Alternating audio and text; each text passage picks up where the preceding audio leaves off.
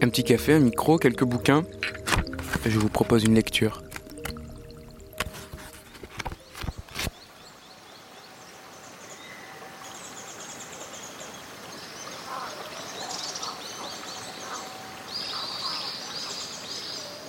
Ae Insa 6 À trois heures de marche au-dessus du monastère, au sommet d'un piton broussailleux, on a érigé au IXe siècle un Bouddha de pierre de 7 mètres de haut. La futaie qui avait poussé depuis autour le dissimulait presque entièrement. Aucun itinéraire ne l'indiquait. Nous nous sommes énormément égarés dans des sous-bois pentus, traversant aussi des clairières où ces mêmes bûcherons de la veille dormaient en étoiles autour de leurs gigantesques fagots. Deux nonnes du monastère qui cueillaient des agarics verts dans la forêt nous ont indiqué le chemin. Nous l'avons trouvé. Il est taillé dans une pierre rouge si dure que onze siècles d'intempéries et le vent continuel qui souffle ici ont à peine érodé ses traits.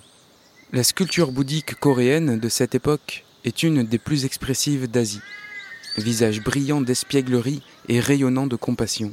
L'air en tout cas d'avoir tout et depuis toujours compris de nos affres et frustrations et disposé à donner un coup de main. On percevait dans ce silence végétal une trace évidente de sainteté. Nous l'entendions presque dire Cessez de vous en faire. Nous l'avons regardé longtemps. Redescendant, je me suis retourné plusieurs fois. Il nous suivait des yeux, comme je m'en étais douté. Il faut reconnaître qu'il n'avait pas beaucoup de visites d'au-delà des mers. Depuis deux mois, j'avais cessé de m'en faire. Jamais, au Japon, je n'avais travaillé dans des compagnies si agréables ni si bien. La femme qui me plaît avait pu me rejoindre. Nous étions ici pour un bout de temps encore, au jour le jour, sans programme ni projet. Lorsqu'elle regagnerait l'Europe, j'aurais encore assez de loisirs et d'argent devant moi pour fureter en Asie et remplir quelques blancs de ma carte. C'est ce que je me disais, de retour à l'auberge, accoudé à la fenêtre, regardant l'étang obscur. Je me disais aussi qu'un poète coréen du style Sijo, bref éloge de la nature en trois lignes, un peu comme les haïkus japonais, aurait sans doute ajouté à cette mare une grenouille, pour avoir vraiment tous les lecteurs de son côté. Et c'est alors justement qu'une grenouille s'est mise à coasser. C'était un monde complet.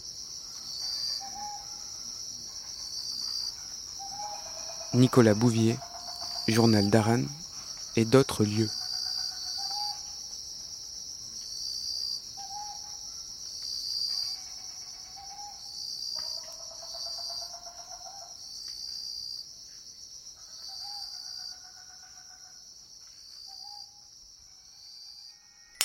Fait à la maison. Parce que la radio nous réunit, en ces temps d'éloignement des êtres, On sort les micros des placards et on s'écoute.